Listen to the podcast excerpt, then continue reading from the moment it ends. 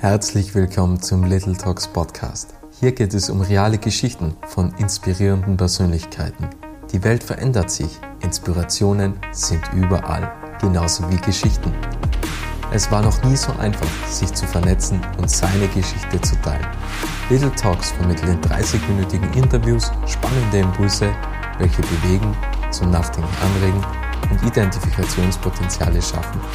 Das ist Little Talks. Mein Name ist Robert Bacher und mein heutiger Gast ist Bernhard Hofer und er ist der Gründer von Talentify.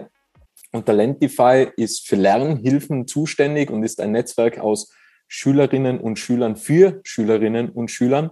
Und ich freue mich jetzt auf ein spannendes Gespräch mit Bernhard Hofer. Hallo Bernhard. Mm, hallo, Servus, grüß euch. Lieber Bernhard, bist du der Erwachsene geworden, den du dir als Kind gewünscht hast?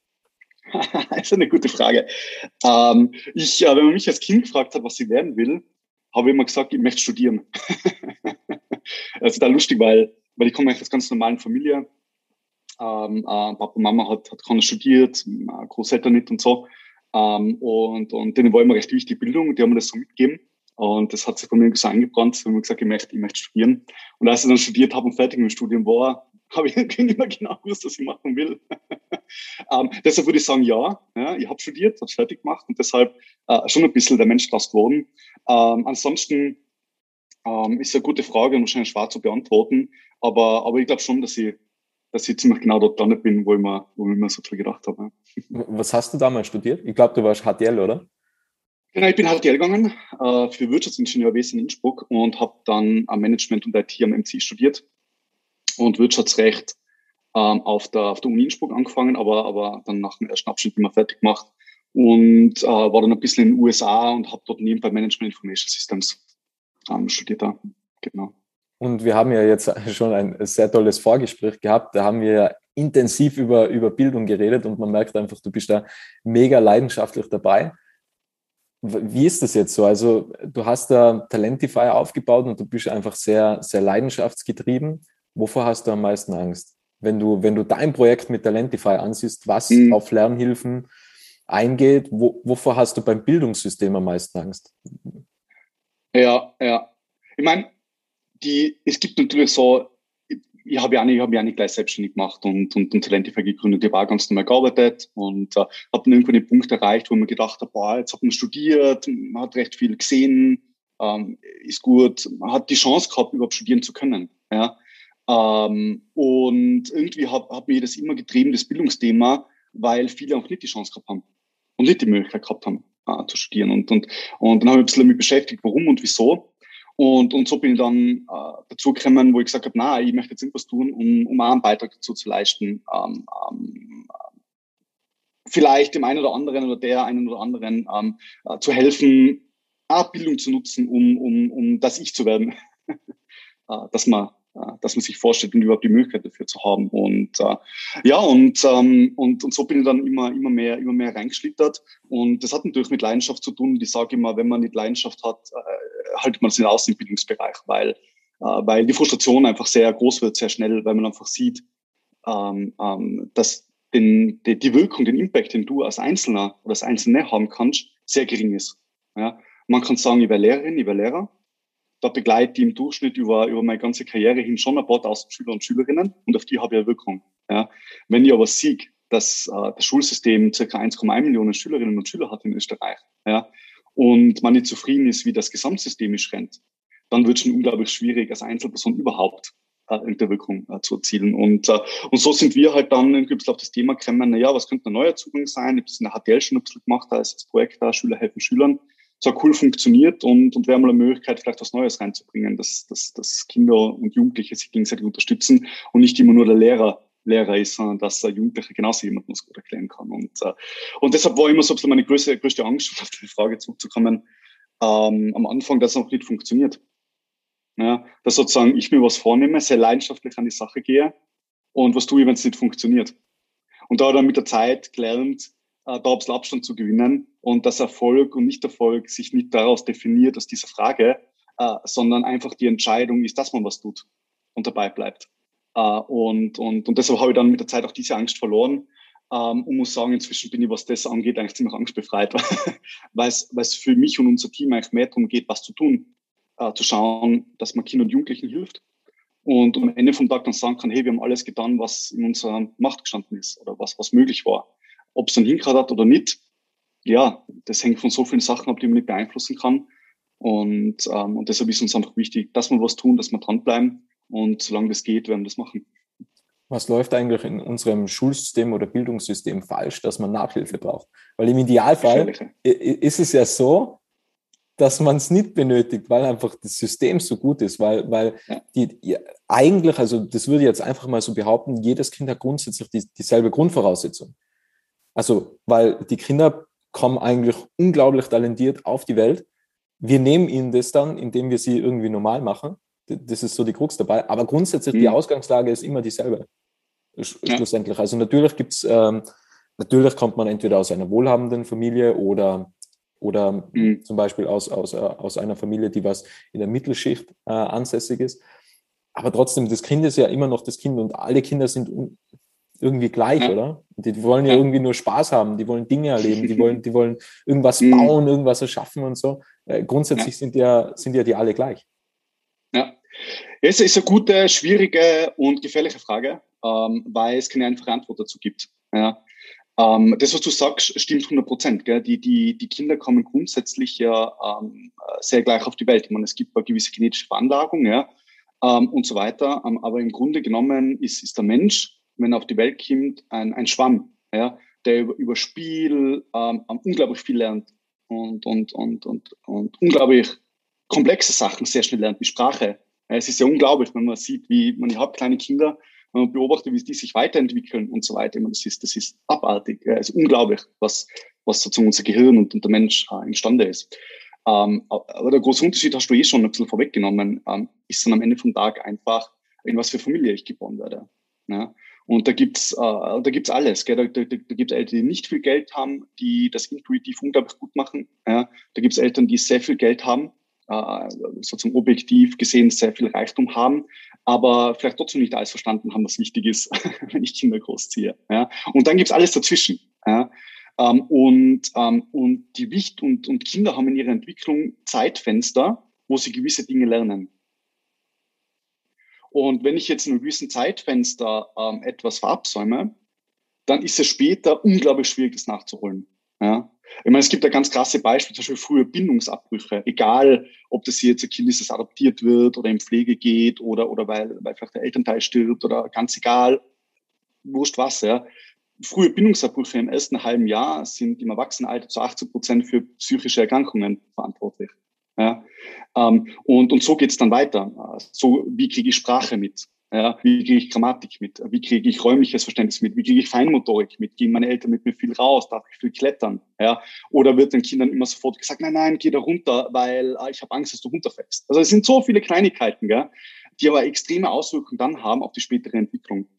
Und dann gibt es irgendwann den Zeitpunkt, wo der Staat dann kommt ja, und sagt im Kindergarten, ja, jetzt übernehmen wir die Kinder und probieren sie auf das Leben vorzubereiten und ihnen alle wichtigen Fähigkeiten und Kompetenzen mitzugeben, dass sie dann später in unserer Gesellschaft kulturell, wirtschaftlich, sozial teilhaben können. Ja, das ist das Ziel des Staates, steht auch in der Bundesverfassung. Ja. Nur, und jetzt kommt das große Nur oder Aber, und deshalb ist es so wichtig, dass es ein verpflichtendes Kindergartenjahr gibt, im Idealfall sogar zwei. Ja. Weil umso früher ich Kinder strukturiert bilde, und Kindergarten ist eine Bildungseinrichtung, ist keine Aufbewahrungseinrichtung, sondern eine Bildungseinrichtung. Ja. Umso früher ich mit Kindern arbeite, umso eher, umso größer ist mein Hebel, diese Unterschiede, mit denen die Kinder kommen, auszugleichen.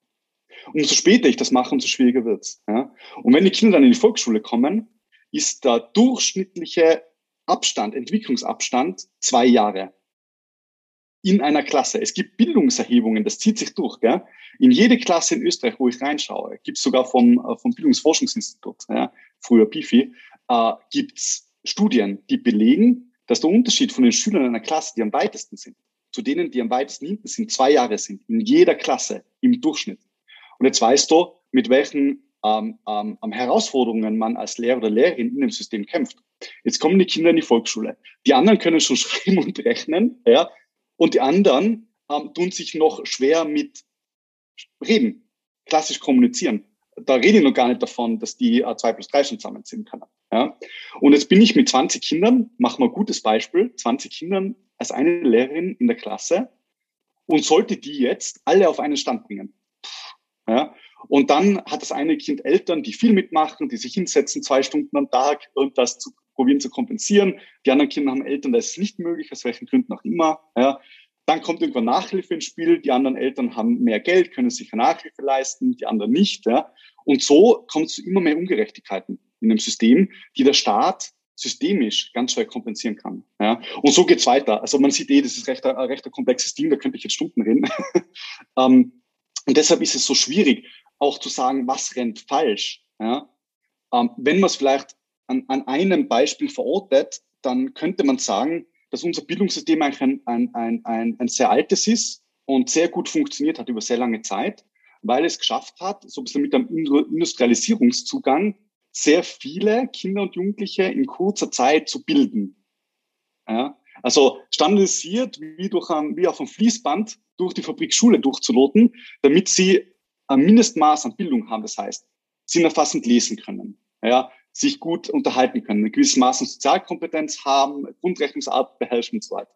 Ja, ähm, damit sie dann einen Job finden, eine Lehre machen können, studieren können oder was auch immer. Ja. Ähm, und die Welt hat sich aber weiter verändert, hat sich weitergedreht. Ja. Ähm, ähm, es ist komplexer geworden. Ja. Äh, Dinge verändern sich schneller. Und das System ist irgendwann nicht mehr nachgekommen, sich damit zu entwickeln. Und jetzt bin ich so ein bisschen zwischendrin. Ich habe ein System, das so gut funktioniert, auch weltweit. Das österreichische Bildungssystem ist international eigentlich ein sehr gutes so vor allem im Primar, also im Elementar- und Primarbereich, so Kindergarten und Volksschule. Ja. Aber irgendwann haben wir es dann doch ein bisschen verabsäumt, uns mit der Welt mitzuentwickeln und neue Dinge zu machen, wie es die skandinavischen Länder früher, also schon früher angefangen haben, sich weiterzuentwickeln. Ja. Und, und da stecken wir jetzt mittendrin. Ja. Und da müsste man jetzt die Entscheidung treffen, naja, mache ich so weiter wie bisher, da mal ein bisschen was, da ein bisschen was, aber im Grunde bleibt alles wie gehabt. Oder probiere ich die großen Brocken anzugreifen. Ja. Und, und das ist so ein bisschen die Herausforderung. Das heißt, wir haben grundsätzlich ein, ein gutes Schulsystem, wo ganz viele Leute ganz tolle Arbeit leisten. Ja. Vor allem am Anfang, Kindergarten, Volksschule. Dann fangen wir an, Kinder aufzuteilen auf Mittelschulen, Gymnasien, ja, Sonderschulen, schwieriges Thema. Und dann irgendwann in Richtung Lehre, höherbildende Schulen, Matura ja, oder eben nicht. Ähm, und wir leben in einer Welt, wo es aber immer mehr Wissen und Bildung braucht. Das heißt, ähm, eine total schwierige Situation und, äh, und, und irgendwie haben wir da kein Mittel gefunden, ähm, Wege zu finden und mitzuentwickeln. Und ich glaube, das ist, wenn ich so irgendwie zusammenfassen müsste, die größte Herausforderung, gesamtgesellschaftlichen Konsens zu finden. Wir müssen was verändern, wir müssen grundlegend was verändern und dann eine Vision zu entwickeln, äh, äh wo man hin müsste. Ja. Aber ich scheue mich davor, schon seit langer Zeit hier auf einzelne Probleme hinzuweisen mit dem Fingerzeig und genau das muss geändert werden und die Person ist schuld. Weil so ist es nicht. Es ist ein unglaublich komplexes System, ja, ähm, und es braucht einen gesamtgesellschaftlichen Konsens, das zu verändern. Ja, und der ist halt leider nicht da. Es diskutiert zwar jeder über Bildung, ja, weil jeder selber durchgelaufen ist, jeder hat was zu sagen, so wie es acht Millionen Teamchefs gibt, ne, gibt es auch acht Millionen Leute, die wissen, äh, wie Schule funktionieren muss. Ähm, aber man weiß eigentlich, wie es geht, seit sehr langer Zeit. Man müsste einfach nur das umsetzen, wo man schon weiß, wie es gehen sollte. Und da Parteipolitik außen vor lassen, aber einen gemeinsam, gemeinsamen Konsens zu finden, dass wir das wollen. Und dann, glaube ich, wäre sehr viel möglich. Ähm, aber es ist halt sehr komplex, sehr schwierig und man kann es auf Einzelthemenbasis fast nicht diskutieren. Ja. Ich versuche jetzt trotzdem zwei Einzelthemen aufzugreifen, wenn ich, wenn ich darf, lieber Bernhard. Und zwar zwei, zwei Dinge. Erstens, Zeugnis. Findest du das gut, dass es Zeugnisse gibt? Weil das ist im Endeffekt, das ist eine Bewertung, was bestimmt, was dem Kind eigentlich vermittelt, bist du gut genug für die Gesellschaft oder ja. nicht. Finde ich nicht ja. in Ordnung, weil das, das kann der, der, der beste Musiker sein, das, das, kann der beste Maler sein, ja. das, das kann er irgendwie, der kann, kann, kann, kann, keine Ahnung, im Sport unglaublich talentiert sein. Aber das Zeugnis sagt vielleicht irgendetwas anderes, weil, weil es einfach ein System ist. Ja, also wir, wir haben ja alle unglaubliche Gaben und dann ist irgendwie so, so ein System vorhanden. Und das Zweite ist, denkst du, wir lernen die falschen Dinge? Weil, weil das ist ja auch das Nächste, oder? Also ich sage halt immer, ich, ich meine, das braucht man jetzt nicht in der ersten Volksschule lernen, aber, aber Thema Ernährung zum Beispiel statt Biologie, natürlich auch mhm. Biologie, aber wie führt man ein gesundes Leben? Weil die Krux zum Beispiel, ey, jetzt bin ich mega euphorisch, die, die Krux, die Krux bei, beim, beim Leben ist ja, wir fügen eigentlich dem Leben mehr Jahre hinzu, aber, aber dem, dem, dem Jahr nicht mehr leben. Und das ist mhm. einfach, also wir verlängern Absolut. ja das Leben, aber wir wissen nicht, wie führen wir denn ein gesünderes Leben auf, auf lange Sicht. Mhm. Und, und, das ist ja zum Beispiel eine Krux. Wir, wir lernen nichts über Geld. Wir, wir lernen, ja. was lernt, lernt uns die Geschichte? Corona. Wir wissen, es hat immer eine zweite Welle gegeben. Das wissen wir aus allen Büchern aus der Geschichte. Wir haben damals gemeint bei der ersten Welle, es gibt keine zweite Welle. Ja, also, ja. Und, und, das ist ja Wahnsinn. Und, und, und andererseits, ich denke mal, ich, ich greife jetzt den, den Satz eines anderen Kunden auf, der was einmal gesagt hat, ja, also das Bildungssystem, das ist ja wie so, wie so eine fette Hummel, die was einfach nicht fliegen kann. Und, und eigentlich soll es so agil sein wie eine Biene und wendig und, und dann baut man neue Systeme und weil die Anpassung, hm. die, die kann gar nicht stattfinden. Wir, wir können ja gar nicht das anbieten, was wir benötigen, weil dann sagt irgendwie der Staat, okay, wir brauchen jetzt 15 Jahre, bis wir da ein neues Konzept machen für, wie geht man mit digitalen äh, Medien um. Ja. Das ist ja Wahnsinn. Ja, das ist, ja, nein, nein es, es ist ein Wahnsinn, gell? es ist ein Wahnsinn. Ähm, äh, und umso mehr man sich damit beschäftigt, ja, um, und umso länger man sich damit beschäftigt, umso mehr versteht man die Komplexität darin. Ja. Also die Herausforderung der heutigen Welt ist es ja, äh, ist die Komplexität hinter diesen Dingen und zu verstehen, äh, äh, äh wie weit das geht und sich dann zu überlegen, na ja, wie kann ich es schaffen, äh, äh, zur Veränderung zu kommen in diesen komplexen Systemen. Ja? Und weil du jetzt gerade Noten ansprichst, also gerade um auf deine, äh, probieren auf deine Fragen äh, zurückzukommen, gell? Noten ist, ist einfach ein, ein Symptom davon. Ja? Ich habe eh schon kurz gesagt, also Schule basiert auf einem sehr industriellen Konzept und Industrie basiert auf Standardisierung. Ja? Und wenn ich schnell eine breite Masse bilden muss, dann geht das nur über Standardisierung. Und es hat lange Jahr, Jahrhunderte super funktioniert. Ja, ich habe es geschafft, in sehr kurzer Zeit sehr viele Menschen zu bilden und wir stehen wirtschaftlich, gesellschaftlich durchaus sehr gut da auf der Welt, muss man wirklich sagen. Also die Bildung in Österreich ist eine Erfolgsgeschichte, keine Frage. Wir haben es ein bisschen verabsäumt in den letzten Jahren, aber grundsätzlich eine Erfolgsgeschichte. Und daher kommen Noten, ja, indem ich standardisiert Leuten äh, über Noten dann aufzeige, wie es weitergeht. Nur der Grundfehler darin ist, äh, dass Noten auf äh, akademische Intelligenz basieren ja, also auf Mathematik, auf Deutsch und auf diesen Dingen. Ja. Aber, wie du richtig gesagt hast, andere Intelligenzen wie soziale Intelligenz, kreative Intelligenz und andere Dinge ja, komplett außen vor lassen. Und deshalb, ja, natürlich sagt eine Note überhaupt nichts über dich als Person aus. Ja. Es wird aber genau oft so verwendet. Das heißt, wenn ich einen Dreier oder einen Vierer habe in Deutsch, dann bin ich dumm oder in Mathematik. Ja. Genau das darf es aber nicht sein. Und deshalb bin ich da im Prinzip 100 Prozent äh, deiner Meinung. Eigentlich äh, kann eine Note das gar nicht abbilden. Ja. Also wenn ich zum Beispiel in andere Länder schaue, Luxemburg ist immer ein, ein Lieblingsbeispiel für mich, das ich gerne verwende. Da gibt es keine einzelne Note, ja, sondern Erzeugnis dort hat 20, 25 Seiten, ja, wo du nicht nur in Deutsch eine Note kriegst oder in Lesen, Schreiben, Rechnen, sondern viele Unterkompetenzen und dort einfach nur eingestuft wird, wo du circa stehst. Du kriegst nicht 1, 2, 3, 4, 5, ja, sondern du kriegst eine Einstufung, wo du stehst im Verhältnis zum Durchschnitt. Und dann wird abgebildet, wie du dich verbessert hast. Und die Lehrerin, der Lehrer schreibt überall ein persönliches Kommentar dazu. Mit Wertschätzung, äh, wie du dich entwickelt hast, äh, wo es noch Dinge gibt, wo wir draufschauen werden und entwickeln einen individuellen Plan für dich, wie du dorthin kommst. Und das ist zwar mal, wenn man das erste Mal gesehen hat, so 20 Seiten Ding, ja, in allen Fächern schön runtergebrochen, kommt kommt ein bisschen komisch vor als gelernter Österreicher, ja, mit einer Seite und als Eins und Zweiern oder keine Ahnung was. Aber das ist Wertschätzung und dort wird das Kind als Gesamtes einbezogen. Ja. Und das ist dann schon wieder was Sinnvolles, weil ähm, ähm über diese Beobachtung, über dieses Erheben von, äh, von deiner Entwicklung, von dort, wo man vielleicht ein bisschen mehr draufschauen muss, so kann ich steuern so kann ich einen individuellen Lernpfad für dich entwickeln. Und da ist es schon wichtig, dass man es dokumentiert. Aber Noten per se als Stempel, wie es halt oft in Österreich gelebt und wahrgenommen wird, da bin ich 100% bei dir, das darf es einfach, also einfach nicht geben. Und schon gar nicht. Und, und da, also ich habe selten eine politische Meinung zu einem Thema, ja, aber da habe ich ganz eine klare Meinung, in der Volksschule darf sowas nicht geben. Ja, ganz klar. Also wir arbeiten viel mit dem Bildungsministerium, ja, äh, äh wir machen viel mit Schulen, aber gerade was das Thema angeht, äh, du, ich kann nicht politisieren, aber habe ganz klare Meinung. Noten, wie es derzeit sind, darf es da einfach nicht geben. Fertig aus. Ja.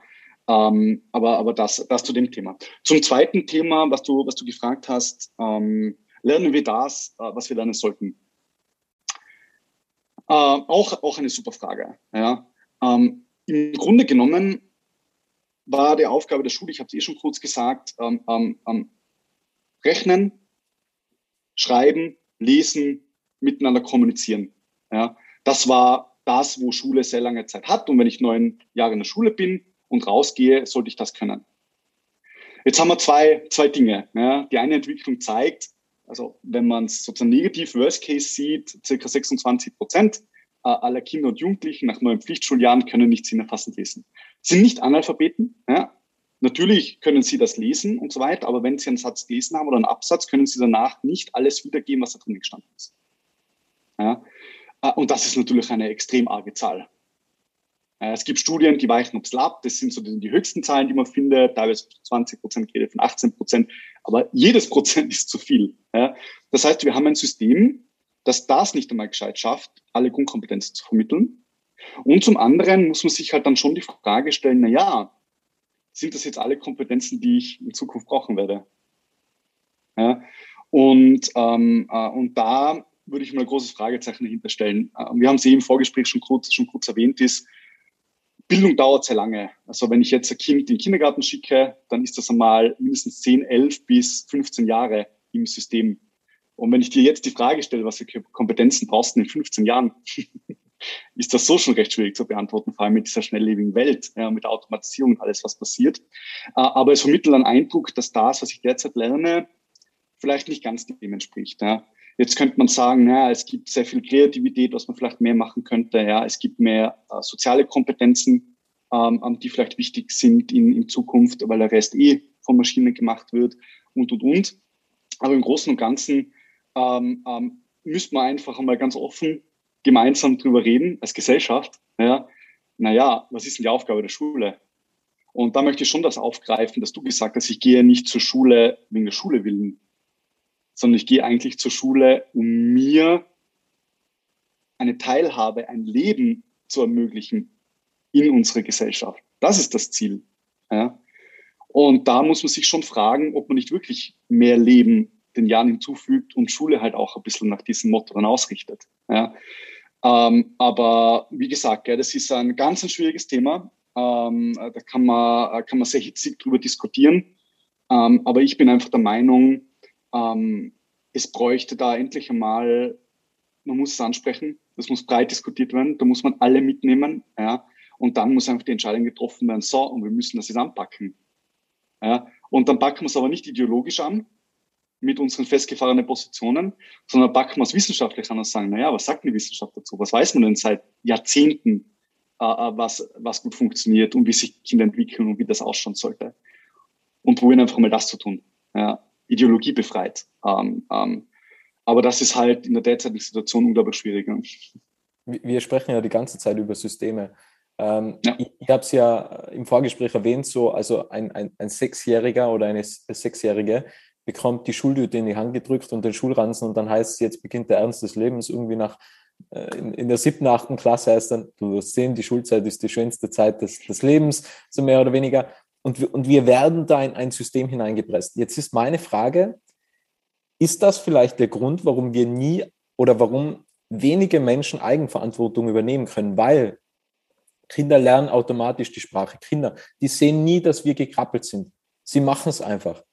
Sie, und, und dann gehen sie einfach. Das ist ja Wahnsinn. Und, und sie lernen einfach das Komplexeste, was es gibt, die Sprache, das lernen sie einfach. Und wir stecken sie in ein System, wo sie eigentlich eine geliehene Gewohnheit vermittelt bekommen, um das irgendwie abzuschließen. Und dann mhm. kommen sie in eine Lehre oder in das nächste System oder ins Beruf oder in die Berufswelt halt und sind wieder in einem System. Und sie lernen eigentlich nie die Eigenverantwortung zu übernehmen. Wenn es jetzt aber heißt, bauen wir einen mhm. Turm, dann, dann macht es das Kind einfach oder die Sandburg.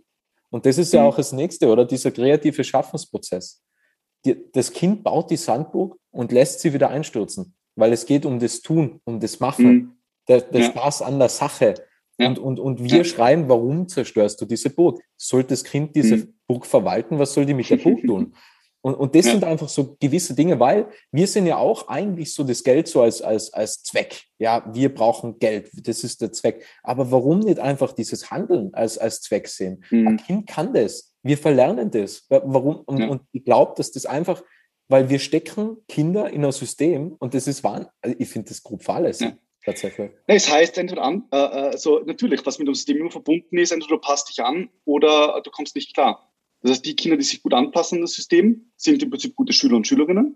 Und die, die sich schwer tun, sich anzupassen, sind es halt nicht.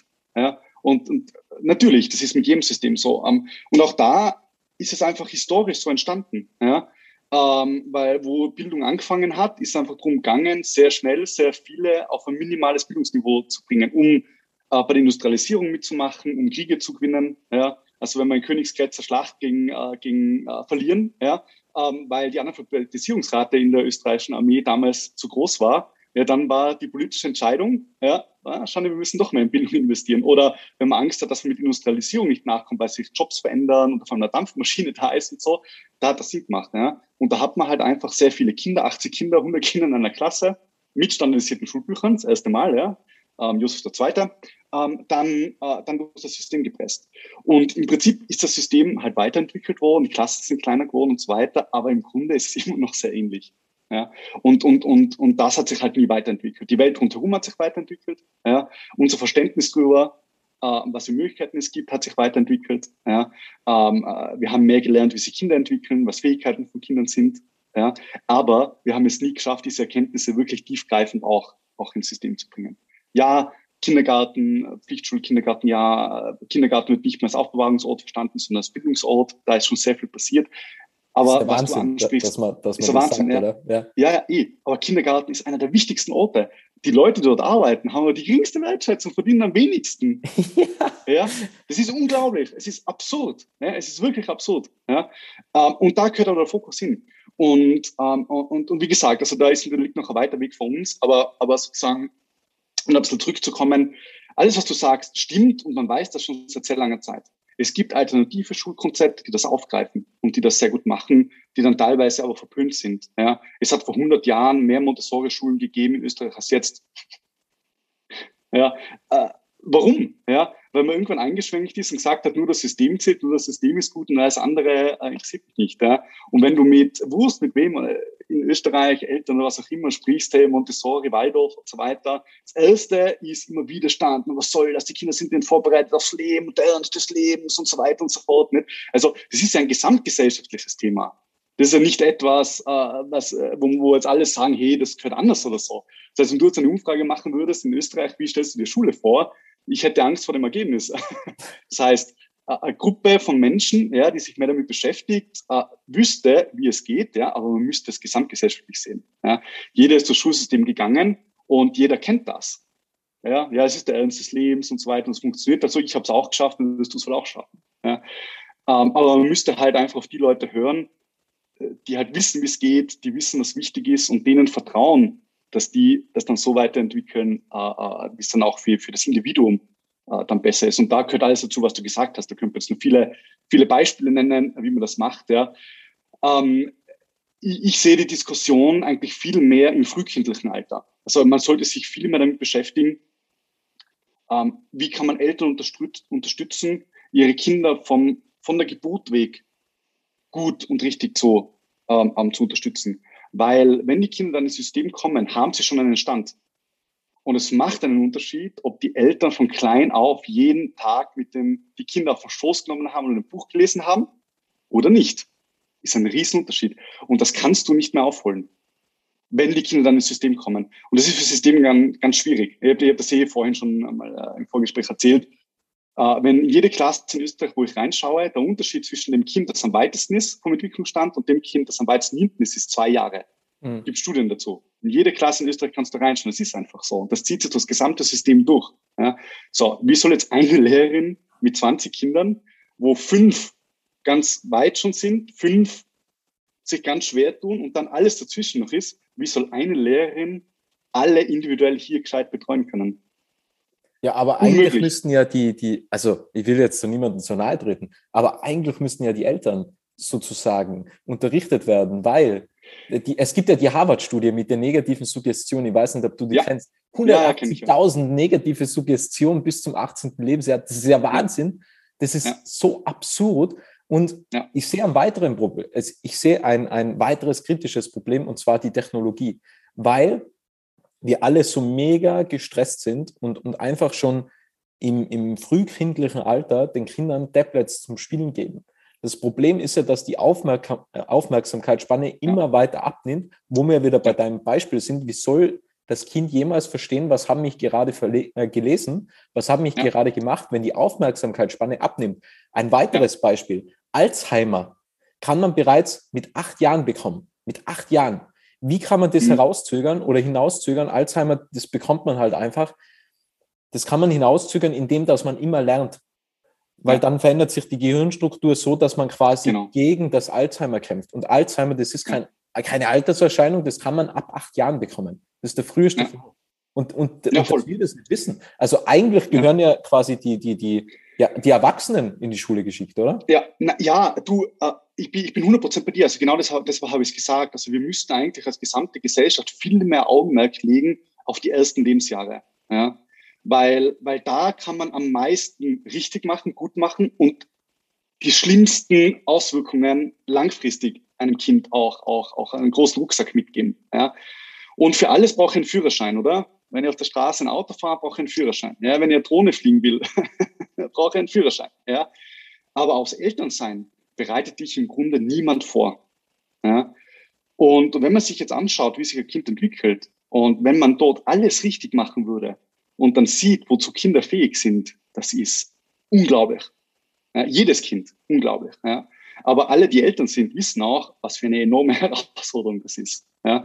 Ähm, und man weiß einfach extrem viel nicht. Ja. Jetzt äh, zum Beispiel, äh, äh wir, äh, wir haben ein Pflegekind ja, äh, aufgenommen. Äh, der ist jetzt äh, fast ähm, viereinhalb Jahre bei uns. Ja.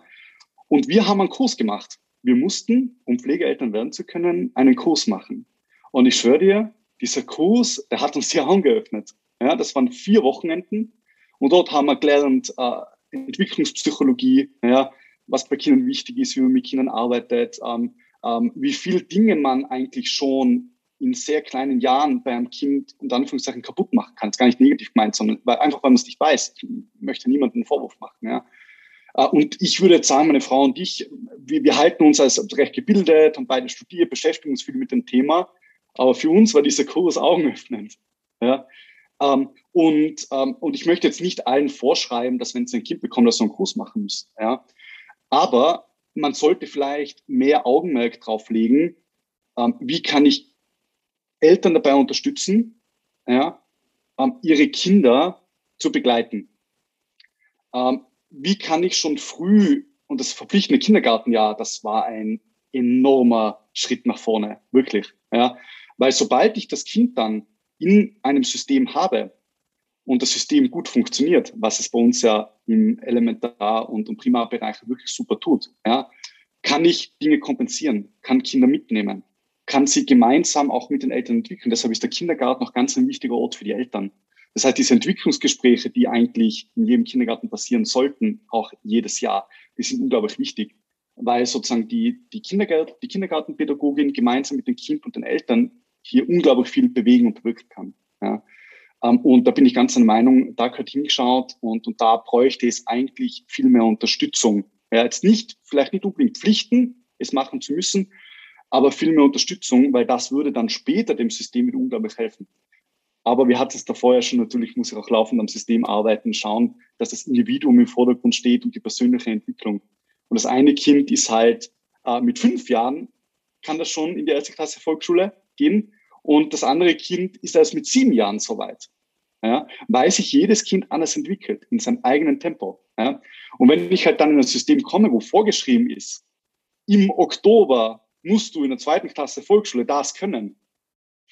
Ist halt schwierig, individuell das zu machen. Ja, und Lehrerinnen und Lehrer haben halt auch nur begrenzte Möglichkeiten, das dann zu individualisieren. Und das eine Kind ist halt schon ein Jahr weiter, könnte mathematisch schon viel mehr machen, langweilt sich auch, stört vielleicht im Unterricht, was gelangweilt ist. Und das andere Kind in der Klasse ist gerade total überfordert mit dem, was die Lehrerin sagt. Ja? Deshalb sind wir so ein großer Fan von Peer-Prozessen. Nicht, dass sie dann die Kinder, die schon ein bisschen weiter sind, denen auch Verantwortung geben und sagen, hey, sitzt du dich einmal zwei Stunden jetzt in der Schulzeit mit dem zusammen, das noch nicht so gut kann und du sie auch beide austauschen. Schauen wir, ob man so vielleicht äh, und nicht nur der Lehrerin dann die Verantwortung gibt, weil wie soll die das alleine schaffen? Ja, also nur als ein Beispiel. Ich will unseren Gesprächsfluss ungern unterbrechen, aber kannst du die Zeit überziehen? Ja, ja, kein Thema, können wir gerne ein bisschen überziehen. Also ein paar, ein paar Minuten haben wir schon noch, oder? Ja, ja, haben wir schon. Kein Thema. Sehr, sehr gut. Ähm, wir haben jetzt viel über Kinder gesprochen. Wir müssen auch noch über Talentify sprechen, aber, aber zwei, zwei Fragen noch, bevor wir zu, zu, zu deinem Unternehmen kommen, wenn es okay ist.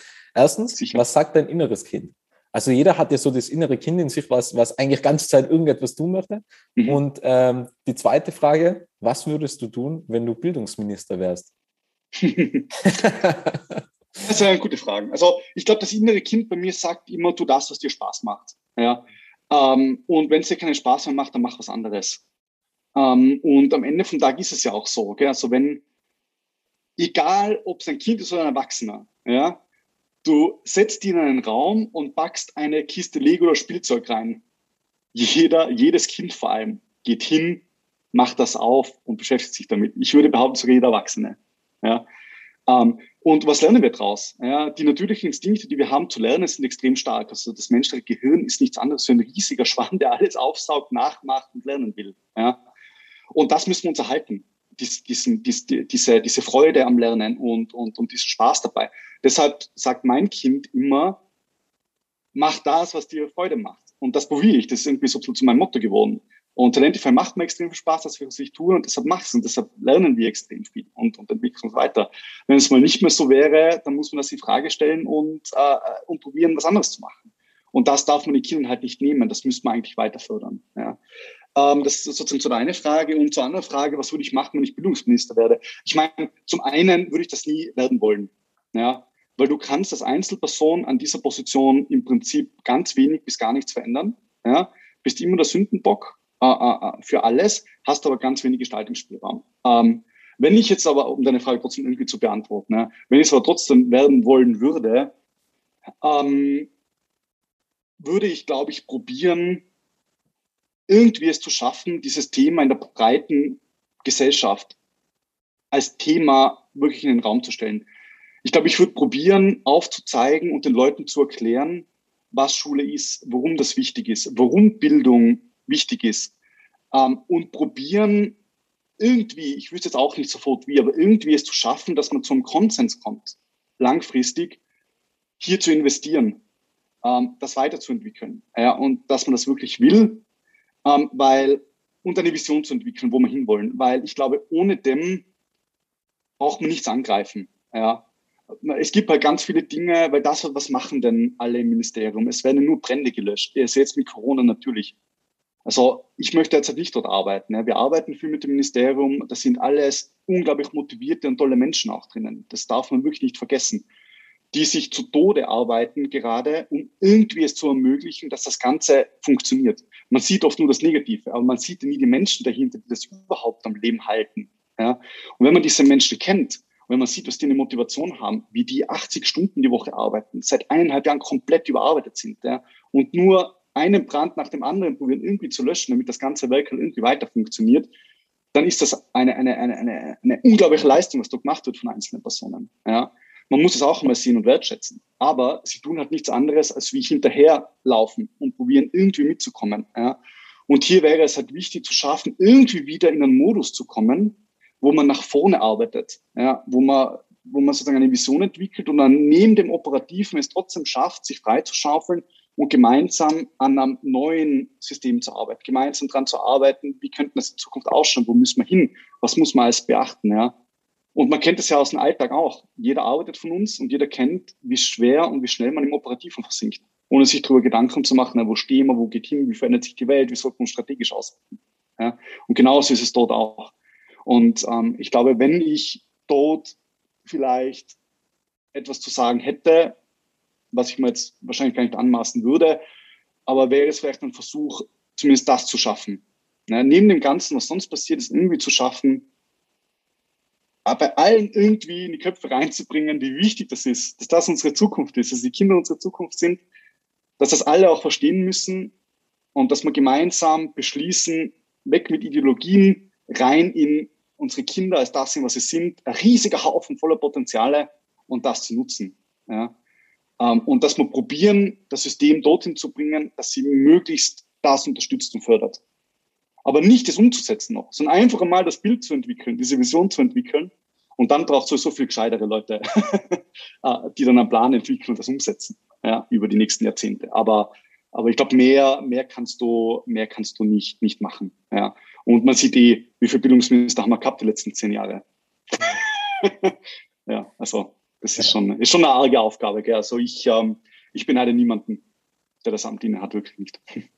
Du hast ja ein anderes Amt, nämlich das Amt des Gründers von Talentify. Was Talentify ist ja in drei Bereichen tätig, wenn ich das richtig verstanden habe. Es gibt Talentify mhm. Me, die Academy und Works. Was ist Talentify und was macht Talentify? Mhm. Ja, Talentify, also unser Ziel war einfach ähm, äh, zu wissen und zu verstehen, wie groß die Komplexität ist, aber trotzdem zu schauen, wie kann ich irgendwo was machen, was zumindest ein bisschen unterstützt. Also ein Passersteinchen sein kann, äh, äh, das hilft. Und und ich habe da, wo ich selber HTL gegangen bin, unglaublich tolle Erfahrungen gemacht mit, mit dem Prinzip Schüler helfen Schülern. Also in der Fachsprache heißt das Peer-Lernen. Dass eben ein Schüler, eine Schülerin, die in einem Bereich sehr gut ist, einen anderen Schüler oder Schüler in der gleichen Klasse oder Klasse drunter oder anderen Schule dabei unterstützt, das zu verstehen.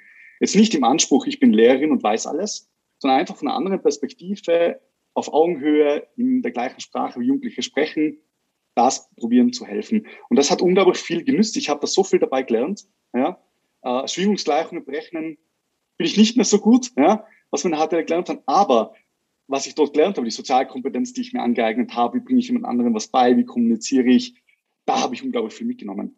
Und deshalb war für uns so die, die Idee und eine der Visionen, wir wollen Jugendliche mehr unterstützen, ihnen mitzugeben, dass sie selber auch jemand anderem was beibringen können. Ja? Und hier mehr Empowerment reinzubringen. Also einfach junge Menschen äh, das Gefühl zu geben, sie können selber was bewirken, sie können auch anderen helfen und das Miteinander da absolut zu stärken. Also das ist mal die eine Schiene. Ähm, die zweite ist, und damit auch so ein bisschen gegen klassische Nachhilfe vorzugehen, weil Peerlernen ist im Grunde kostenlos. Ja? und benachteiligt nicht Eltern, die sich Nachhilfe nicht leisten können. Also das war ja auch ein Aspekt. Das zweite war das Thema, das du eh schon angesprochen hast, äh, mit einer der, der Fragen am Anfang, bei uns, die Academy hat von Anfang an das Ziel gehabt, dass wir Wissen Jugendlichen äh, zu Jugendlichen bringen wollen, dass sie vielleicht nicht immer in der Schule lernen, wenn sie nicht das Glück haben, einen Lehrer zu haben oder Lehrerin, die ihnen das mitgibt. Ja. Äh, und das sind krass so diese Future Skills. Ja. Soziale Kompetenz, kommunikative Kompetenz, Zusammenarbeit, Kollaboration, nachhaltige Themen und so weiter. Ja. Teilweise auch digitale ähm, ähm, Fähigkeiten. Und deshalb haben wir einfach immer Programme gemacht, Workshops, Roboterbastelwettbewerbe organisiert und, und, und, wo wir haben, mit Schulen gemeinsam oder außerhalb der Schule einfach interessante Inhalte, Wissen an Schulen zu bringen. Das haben wir teilweise mit interessierten Unternehmen gemacht, die ganz viel Know-how und Wissen haben und das zur Verfügung stellen zu Nachhaltigkeitsthemen oder was auch immer. Das haben wir gemacht mit Einzelpersonen, das haben wir selber gemacht, das haben wir gemeinsam mit Schulen gemacht. Ja. Also wir haben zum Beispiel Workshops mit Lehrerinnen gemacht und Graphic Facilitators. Also wie kann ich grafisch schnell auf der Tafel was cool darstellen? Ja, äh, bis hin zu ähm, Tanzworkshops mit Schülern und Schülerinnen oder Theater, Improvisationstheater und, und, und. Gell? Also einfach, da war immer das Ziel, wie schaffe ich es, die Blase Schule ein bisschen transparenter zu machen und Wissen von außerhalb mit der Schule oder den Schülerinnen an sie äh, zu bringen. Und der dritte Teil ähm, war immer, wie irgendwann verlassen Schüler und Schülerinnen die Schule. Ja? Und wie kann ich sie dabei unterstützen, herauszufinden, was sie da machen sollen? Ähm, und das fängt ja mit zehn Jahren schon an. Jetzt habe ich die Volksschule fertig, was eine Gesamtschule ist. Also wir haben in Österreich ja eine Gesamtschule. Das wird in der Diskussion oft vergessen, nämlich die Volksschule. Ja? Ähm, nur mit zehn Jahren, also Kindergarten und, und Volksschule, nur mit zehn Jahren reißen wir die Kinder dann auseinander in verschiedene Systeme. Mittelschule, Gymnasium, Sonderschule ähm, ähm und so weiter. Ähm, und was ist jetzt die richtige Schule? Da muss ich mit zehn Jahren schon Entscheidungen treffen. Mit 14 Jahren das Gleiche. Gehe ich weiter zur Schule? Was für Schule möchte ich besuchen? Will ich eine Lehre machen? Was für Lehre passt zu mir? Das sind so riesige Fragen. Wie sollen die 10- oder 14-Jährige beantworten? Ja, und wie unterstützen wir sie dabei? ich mache einen Berufsorientierungstest, vier Stunden, fülle 100 Fragen aus und danach kommt raus Zahntechniker. Ja, gratuliere. Das ist keine große Hilfe. Ja, genau, der Sportartikelverkäufer. Ja. Deshalb haben wir uns schon seit Ewigkeiten, machen wir uns Gedanken, wie können wir Schüler besser dabei unterstützen. Und auch hier wieder mit dem Peer-to-Peer-Ansatz, indem wir Schülerinnen und Schüler einfach zusammenbringen. Das heißt, wenn ich jetzt auf eine Mittelschule gehe und eine Lehre machen will, dann vernetzen wir einfach die Schülerinnen mit anderen Jugendlichen, die eine Lehre in dem Bereich machen. Ja, frag die einfach. Woher sollst du das wissen? Besuch sie einmal. Einen Kaffee mit dir trinken oder was auch immer. Ja? Ähm, oder wenn ich jetzt nicht weiß, soll ich Hack oder HTL besuchen? Ja, dann vernetzen wir diese Schülerinnen halt einfach mit einer Hack oder mit einer HTL-Schülerin. Vielleicht nicht zum Lernen, sondern tauscht euch mal aus, wie ist das an der Schule? Geh dorthin, schau das an. Ja? Also auch ähm, immer wieder durch dieses gemeinsame Vernetzen, durch diesen gemeinsamen Austausch, durchs Reden kann man die Leute zusammen, ja? ähm, einfach schauen, junge Menschen zu unterstützen, das ein bisschen zu dokumentieren und sie da dabei zu begleiten. Das sind die drei Teilbereiche. Gell? Also beim Peer-Lernen, Schüler helfen Schülern und Schülerinnen beim gemeinsamen Lernen, dann innovative, interessante Inhalte von außerhalb der Schule mit Schulen gemeinsam und den Schülerinnen an diese junge Zielgruppe zu bringen. Und das dritte ist einfach so ein bisschen bei dieser Orientierung zu unterstützen. Ja? Und alles, alle diese Dinge, die wir machen, machen wir immer Technologie unterstützt. Aber nicht, weil Technologie die Lösung ist, sondern weil Technologie ein Enabler sein kann, dass das geht. Weil wir lernten als Schülerin aus einer Mittelschule einen Lehrling kennen, wenn es jetzt nicht gerade einen Bekannten gibt oder einen Cousin oder Cousine irgendwie, ja, über Technologie. Ja. Ähm, und, und, da probieren wir halt die sinnvollen Dinge von Technologie zu nutzen, um diese drei Ziele irgendwie, irgendwie zu erreichen. Wie würdest du es bewerten? Wie schwer ist es im Bildungsbereich, ein Unternehmen aufzubauen? unglaublich schwierig. Ja. Also ein Unternehmen aufzubauen ist, äh, ist ja fast schwierig. Wie, wie wenn man einen neuen Pharmakonzern eröffnen möchte. So, Nein, ich, ich, ja, ja, es ist schwierig zu vergleichen, gell? aber ich würde sogar noch schwieriger äh, sagen, weil ein Unternehmen hat immer das Ziel, wirtschaftlich erfolgreich zu sein. Das steht im Unternehmensgesetz sogar so drinnen. Ja. Das Ziel des Unternehmens ist, äh, äh, äh, äh, erfolgreich zu sein, wirtschaftlich erfolgreich zu sein. Ja. Jetzt bin ich aber in einem Bildungsbereich, ähm, wo genau das kontraproduktiv ist. Ja, natürlich, natürlich äh, kann es einen großen Hype geben um ein, um ein Startup-Unicorn, das mit über einer Milliarde bewertet wird. Aber wenn ich mir dann inhaltlich anschaue, dass es da um bezahlte Nachhilfe geht, dann ist es System also von wirtschaftlich betrachtet super cool, super genial, echt toll.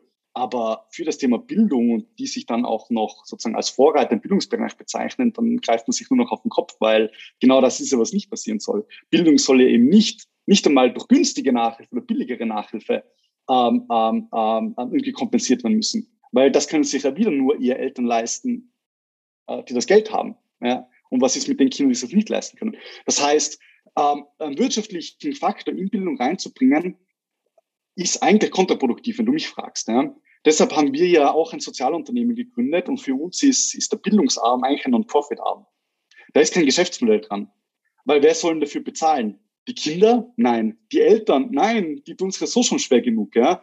Der Staat hat ja eigentlich die Aufgabe, das Geld in das System zu stecken, dass dieser Mindeststandard erfüllt ist und nicht in, in uns. Ja? Äh, deshalb ist es unternehmerisch da unglaublich schwierig. Deshalb haben wir so ein hybrides Konzept ja? und sagen dann, okay, wo kann ich denn sinnvoll Geld verdienen? Ja?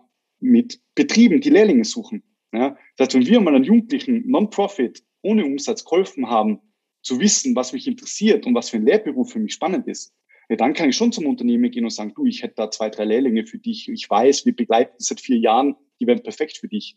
Du, schau dir die an, wenn die passen für dich, äh, zahl mal einen kleinen Erfolgsbeitrag. Ja? Also so kann man dann schon in so einer Win-Win-Situation auch äh, äh ein nachhaltiges Geschäftsmodell probieren aufzubauen. Aber jetzt rein unternehmerisch im Bildungsbereich, bei diesem Elementar- oder Pflichtschulbildungsbereich, diesem klassischen, würde ich sagen, äh, ähm, ist für mich ein unternehmerischer Zugang aus meiner Erfahrung heraus sehr schwierig und wenn es ihn gibt, meistens kontraproduktiv für das, was man eigentlich mit dem Bildungssystem erreichen will.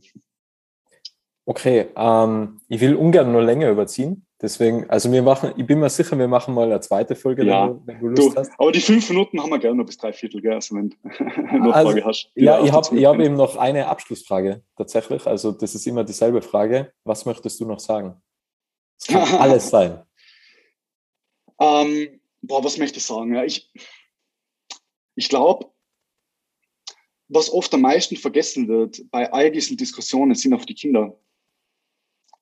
Ich glaube, man vergisst einfach sehr schnell, warum wir, warum wir das Ganze machen äh, und, und was eigentlich wichtig ist. Äh, man verliert sich oft bei Diskussionen ähm, und manchmal habe ich so das Gefühl, am Ende vom Tag wird einfach auf die vergessen, um die es aber geht und die am wichtigsten sind bei dem Ganzen, das sind auch die Kinder.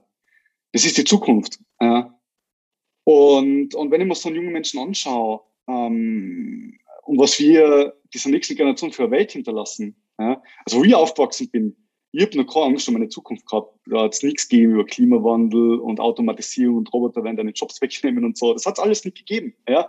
Ich bin zur Schule gegangen und man hat gewusst, mache Bildung, investiere die Zeit, mach die Matura, mach eine Lehre ja, oder studiere, ganz egal, mach einen Abschluss und du wirst ja nie Sorgen machen müssen. So bin ich aufgewachsen, ja, 80er Jahre. Ja. Jetzt versetzt in ein Kind rein, das jetzt aufwächst. Ja. Man hört nur Klimawandel, Naturkatastrophen, Corona. Ja. Ähm, man hört die ganze Zeit Automatisierung, Roboter werden alle unsere Jobs übernehmen. Und diese nächste Generation, die, die wird in der Welt reingeboren mit so vielen Fragezeichen und so einer Ungewissheit. Ja. Und deshalb glaube ich, wäre es jetzt noch viel essentieller, einfach zu denken, was ist gut für diese Kinder? Und wie kann ich dieser nächsten Generation helfen, ähm, und denen die Mittel und Möglichkeiten mitzugeben, dass sie sich die Welt so gestalten, dass sie in 50, in 100 Jahren ihre Kinder auch noch da leben können. Weil wir haben das immer verschissen.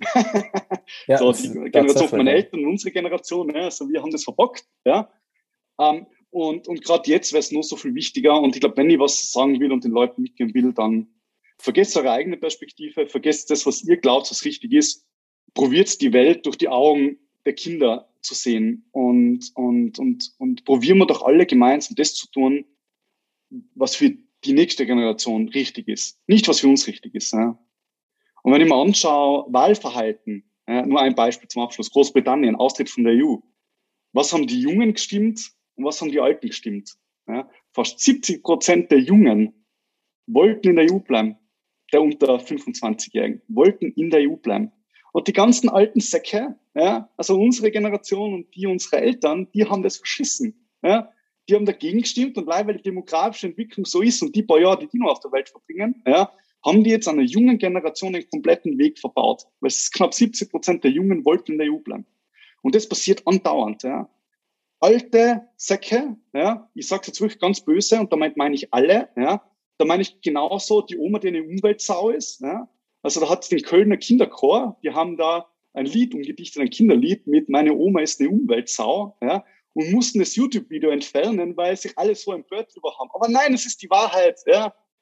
Alle, die ganze ältere Generation hat nicht bewusst, sie waren einfach im System, hat die Umwelt versaut, ja. Und es gehört einfach angesprochen und es gehört geändert. Und wir sollten uns nicht mehr Gedanken machen über uns, sondern wir sollten uns Gedanken machen, was ist das Beste für unsere Kinder, ja. Weg mit den Egos von uns, wir müssen uns darauf fokussieren. Und jetzt habe ich ein bisschen ausgeholt, aber ich glaube, das ist nur wichtig und das würde ich allen gern mitgeben. Ja? Ähm, und, und, und das gehört einfach. Und ich möchte nie wieder alte Graufüchse, 60-jährige graue Männer irgendwo sitzen sehen, die irgendwas entscheiden für die nächste Generation. Ja?